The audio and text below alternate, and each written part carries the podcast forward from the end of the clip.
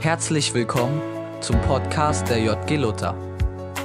Wir wünschen dir eine spannende Begegnung mit Gott und dabei ganz viel Spaß.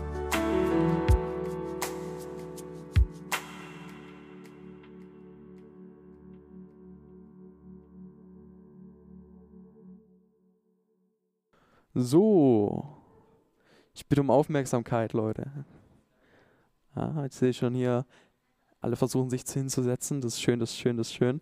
Ähm, jetzt kommt einfach die Zeit, die ihr kennt. Und zwar, wenn ihr was mit Gott erlebt habt, dann habt ihr jetzt die Möglichkeit, einfach nach vorne zu kommen, ähm, es einfach mit uns zu teilen. Und ich würde sagen, Bühne frei und keine Scham. Ja, dann würde ich anfangen. Ähm, ich habe, es ist heute passiert, auf dem Weg zur Arbeit. Äh, es hat sich heute schön gewindet und ähm, das war während des Fahrradfahrens nicht ganz so angenehm, ähm, weil ich immer gegen den Wind ankämpfen musste, um nach vorne zu kommen. Ähm, und mich hat, also es hat mein Lenker irgendwie äh, kurz, kurz bevor ich auf Arbeit angekommen bin, ähm, hat nach links weggedreht und ich bin quasi über meinen Lenker geflogen. Mein Fahrrad ist über mich geflogen. Äh, und ich war erstmal kurz verwirrt, wo bin ich, wer bin ich. Ähm, und ich habe aber gemerkt, dass mir nichts groß passiert ist. Ich habe einen Schöpfwund am Knie oder so, aber so, ich habe äh, nichts Wichtiges getroffen oder irgendwie bin übertrieben krass gestürzt, sondern es war, ich äh, habe einfach gemerkt, wie Gott mich einfach da bewahrt hat. Yes. Nice. Uh, der Ruben, der kommt ins Game. Jo, ich habe was Kleines, wofür ich dankbar bin. Ich habe nämlich in zwei Wochen meine Weisheitszahn-OP und dafür bin ich nicht dankbar, aber ich äh, musste so Medikamente und so Zusatzstoffe nehmen, damit sich das dann nicht entzündet, weil die hauen bei mir halt alle vier gleichzeitig raus. Und dann nehme ich halt jeden Tag so irgendwie so fünf, sechs Tabletten und schütte mir so ein bisschen Pulver rein. Und äh, bei mir wird es immer so, dass ich nie Tabletten schlucken konnte. Also das war wirklich Horror für mich, weil ich weiß nicht, ob ihr das kennt, aber ich habe dieses Ding versucht und es ging einfach nicht. Ich habe da mich abgehustet wie sowas und bin da immer übelst gestorben. Das war schrecklich. Und dann habe ich gesehen, ach du Scheiße, sechs Tabletten pro Tag, wie soll ich denn das machen? Und dann habe ich probiert, zack, Hä, ging ja voll. Und da, war ich voll dankbar, dass es easy so ging und funktioniert hat, weil, ach man, sonst wäre das ganz schön schlimm gewesen. Genau.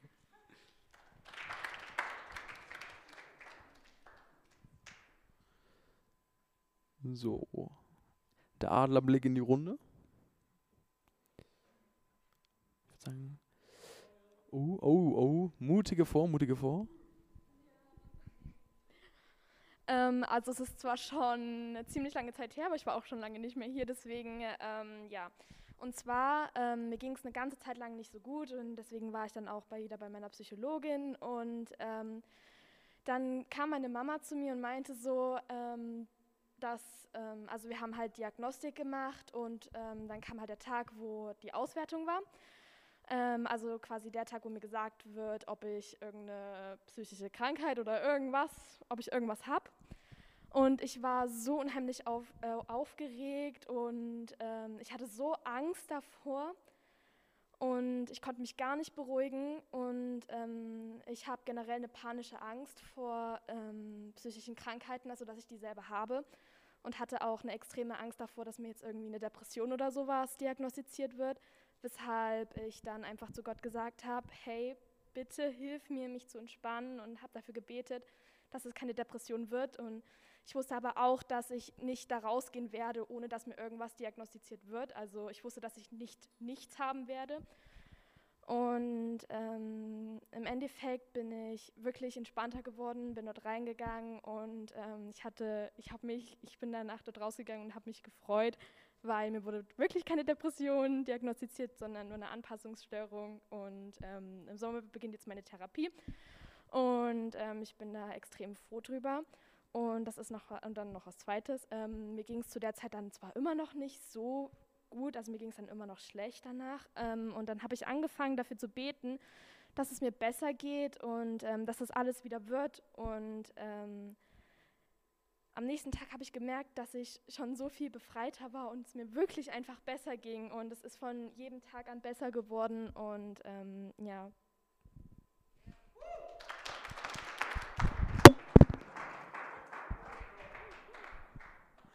Okay.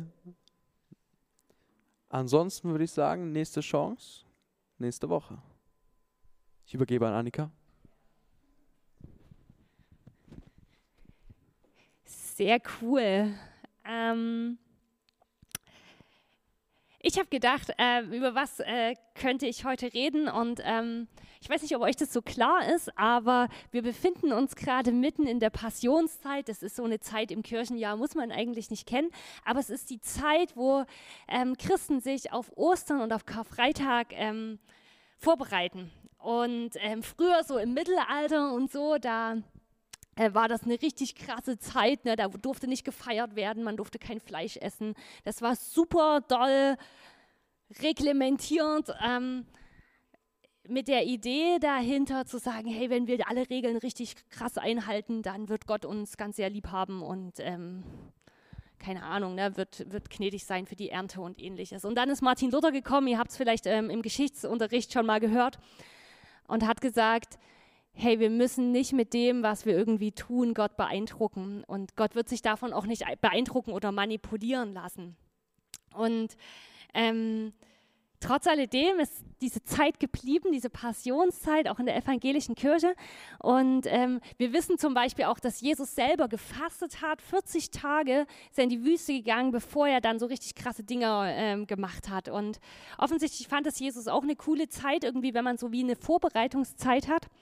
Und ähm, wenn ich jemandem erklären müsste, was so die Passionszeit ist oder was die Fastenzeit ist, dann würde ich sagen, es geht in dieser Zeit darum, so die Dinge aus dem Weg zu räumen, ähm, die uns den Blick auf Gott versperren ähm, oder die uns die Zeit rauben, ähm, die vielleicht auch ganz gut ist, mit Gott zu verbringen. Ich bin, glaube ich, nicht so ein Fan davon zu sagen, ey, wenn du früh aufstehst und bis abends, bis du ins Bett gehst, da musst du die ganze Zeit beten. Das weiß ich auch nicht, wie das funktionieren soll. Aber es geht darum, so in seinem Alltag irgendwie zu sagen, hey Gott, ich nehme dich dort mit hinein. Ich will mit dir gemeinsam diesen Alltag ähm, ja, verbringen und ähm, ich will ganz bewusst auch so Zeiten haben, wo ich sage, hey Gott, da, da darfst du einfach Raum haben. Deswegen habe ich das Thema genannt, auf Gott schauen. Es geht sozusagen darum, ähm, ja, wie seinen Fokus zu setzen. Ich habe euch auch ein Bild mitgebracht, das ich ganz, ganz cool finde. Also sozusagen aus all dem, was auf einen irgendwie einströmt, nochmal so auch sich zu fokussieren und zu sagen, hey Jesus, ich will mich daran erinnern, dass du ja auch mit da bist. Und diese Passionszeit würde ich sagen, da geht es nicht darum, also Gott irgendwie zu beeindrucken oder mit Taten zu manipulieren oder keine Ahnung, irgendwie irgendwelche Regeln einzuhalten ähm, oder so, sondern es geht darum, gegenüber Gott in eine fragende Haltung zu kommen und zu sagen, hey Gott, was, was willst du mir sagen? Was ist das, was du, was auf deinem Herzen für mich ganz persönlich ist? Und wir lesen in der Bibel immer wieder, dass es dazu ganz konkrete Schritte braucht. Ähm, ich kann das total nachvollziehen. Ich weiß nicht, euch geht es vermutlich ähnlich. Irgendwie in seinem Alltag, man ist so abgelenkt von tausend Dingen, die da auf einen einströmen und die sind ja auch nicht alle schlecht. Aber manchmal merkt man so, dass über all dem, was an so einem Tag da war, man irgendwie so den Fokus verloren hat und sagt, hey, klar, ne, Gott ist da nicht sauer, Gott ist immer noch da, aber manchmal wünscht man sich oder wünsche ich mir so, dass ich mitten im Alltag so mal kurz mir wieder bewusst mache, hey, Gott ist da. Und wie Gott, wie würdest du jetzt diese Herausforderungen oder die Dinge, die mich langweilen oder so ähm, sehen?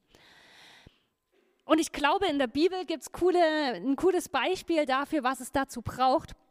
Und zwar steht es im zweiten Buch Mose, im Kapitel 33, da geht es so darum, so mal die Story drumherum ist, dass das Volk Gottes mit Mose unterwegs war durch die Wüste und die sind einer Wolken- und Feuersäule, also das war so das Zeichen für die Gegenwart Gottes und dem, dieser Wolken- und Feuersäule sind sie hinterhergegangen.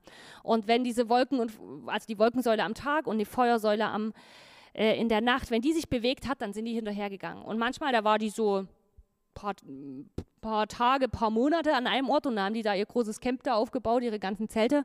Und manchmal, da waren sie einen Tag dort und am nächsten Tag ist es schon weitergegangen und sie sind immer Jesus oder nee, Gott hinterhergegangen. Und ich finde es so ein cooles Bild irgendwie. Ähm, natürlich haben die auch nicht den ganzen Tag geguckt, ey, Wolkensäule, bewegst du dich? Das haben die dann schon mitgekriegt, aber wenn sie sich bewegt hat, sind sie dem hinterher. Und in diesem Lager, die waren ja so Nomaden, ne, ähm, da gab es ein Zelt, Das nannte sich das Zelt der Begegnung. Und interessanterweise stand das immer außerhalb des Lagers, also nicht irgendwo mittendrin, ähm, sondern es stand außerhalb des Lagers. Und ähm, für mich ist es so ein Zeichen dafür, dass sich Leute bewusst dafür entschieden haben, zu sagen, hey, jetzt suche ich die Begegnung mit Gott. Und ich äh, habe euch diese Bibelstelle mal mitgebracht. Ähm, wo sozusagen davon ähm, berichtet wird, da steht, wenn die Israeliten irgendwo ihr Lager aufschlugen, stellte Mose jedes Mal außerhalb des Lagers ein Zelt auf. Er nannte es Zelt der Begegnung. Jeder Israelit, der den Herrn befragen wollte, musste dorthin gehen. Immer wenn Mose das Lager verließ und zum Zelt ging, taten alle Israeliten, traten alle Israeliten an die Eingänge ihrer Zelte und blieben dort stehen. Sie schauten Mose nach, bis er im Zelt der Begegnung verschwunden war. Kaum hatte Mose es betreten, kam die Wolkensäule herab und blieb am Eingang stehen, während Gott mit Mose sprach. Sobald die Israeliten die Wolkensäule beim Zelteingang sahen, warfen sie sich vor ihren Zelten nieder. Und der Herr sprach von Angesicht zu Angesicht mit Mose, so wie Freunde miteinander reden. Danach kehrte Mose wieder ins Lager zurück. Ähm, das Coole finde ich daran, wir sehen jetzt gerade keine Wolkensäule und im Normalfall auch keine Feuersäule, aber der Automatismus war, wenn Mose sich bewusst Zeit genommen hat für Gott, dann war Gottes Gegenwart irgendwie da und, und war erlebbar. Und das lesen wir auch im Neuen Testament, dass ähm, Gott sagt, wer sich mir naht, dem werde ich mich nahen.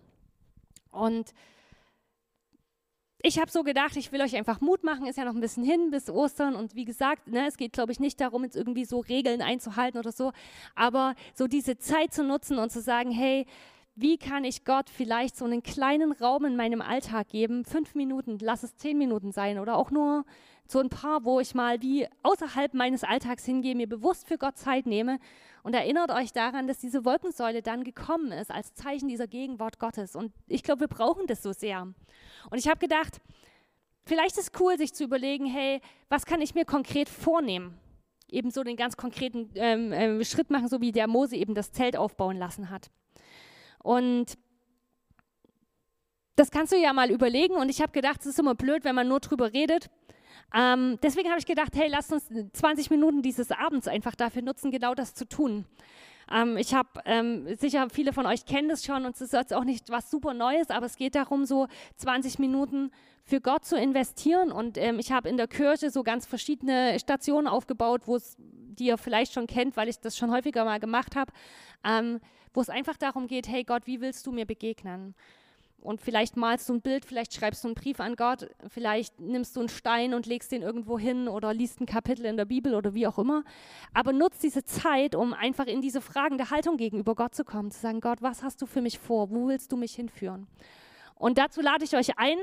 Ähm, genau, es ist jetzt 19.06 Uhr. Wir würden uns 19.25 Uhr wieder hier treffen, um einfach noch einen Abschluss zu machen. Und ähm, genau, ich würde jetzt einfach beten und dann könnt ihr gerne aufstehen und in die Kirche gehen. Wenn ihr sagt, oh nee, das ist mir gerade nicht danach, ihr könnt auch draußen im Regen eine Runde spazieren gehen. Es geht einfach darum, so wie es für dich gut passt, 20 Minuten Gott zu schenken und zu sagen, hey Gott, ich, ich brauche das, dass deine Gegenwart auf mich äh, runterkommt, dass ich dich höre. Genau, dafür würde ich jetzt noch beten und dann machen wir das gleich, ganz praktisch. Gott, ich danke dir, dass wir wissen dürfen, dass ähm, wir an Karfreitag und zu Ostern ähm, feiern dürfen, Jesus, dass du ans Kreuz gegangen bist und dass du auferstanden bist, dass du den Tod besiegt hast und damit all das Negative, am Ende den Tod selbst. Du bist stärker als all das und du willst uns mit hineinnehmen in dieses Auferstehungsleben. Du willst ähm, uns zeigen, was du für uns vorbereitet hast. Du redest zu uns und ich danke dir dafür. Und Gott, du weißt, wie oft wir abgelenkt sind in unserem Alltag, wie oft so viele andere Dinge unseren Fokus und unsere Aufmerksamkeit ähm, ja, wie, wie catchen wollen, Jesus. Und ich bete, dass du uns hilfst, unser Herz jetzt aufzumachen und dir echt diese Zeit zu schenken. Und ja, wir stellen uns auf diese Zusage, dass du sagst, wer sich dir naht, dem wirst du dich nahen. Und genau dafür bete ich jetzt in dieser Zeit, dass deine Gegenwart erlebbar und erfahrbar ist. Amen.